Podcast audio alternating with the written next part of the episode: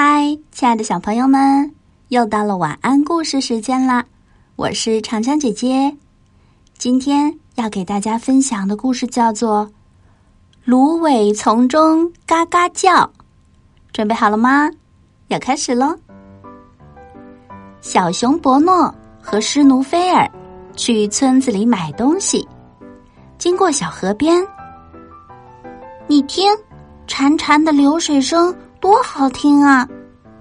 小羊施努菲尔说：“小河也会嘎嘎叫哎。”小熊伯诺惊讶地说：“嘎嘎叫，肯定哪不对劲。”施努菲尔和伯诺在芦苇丛里翻找，发现了一只小鸭子。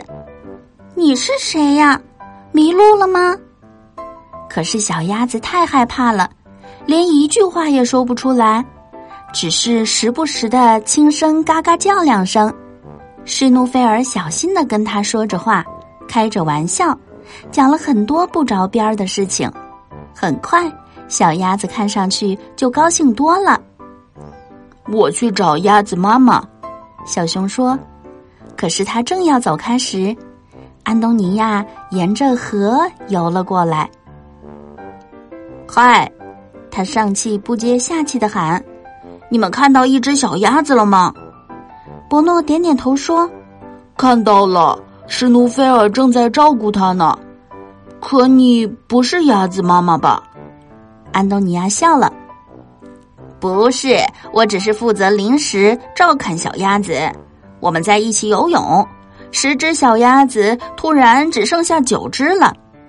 来吧，玛雅，我们一起游到其他鸭子那儿去。”小鸭子马上朝安东尼亚游过去，它朝小羊挥了挥手，游走了。小羊叹了口气：“哎呀，小鸭子多可爱呀！我希望我也有一只。”小熊鼓励的看着他说：“到安东尼亚那去吧，多个帮手，他肯定高兴。”这是个好主意。小羊施努菲尔啊，飞奔过去，伯诺笑了。懒懒的躺在草丛里，买东西，他们可以下次再去。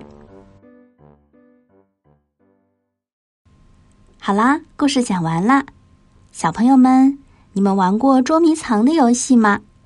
把你藏起来，然后发出嘎嘎的叫声，肯定会有人找到你的。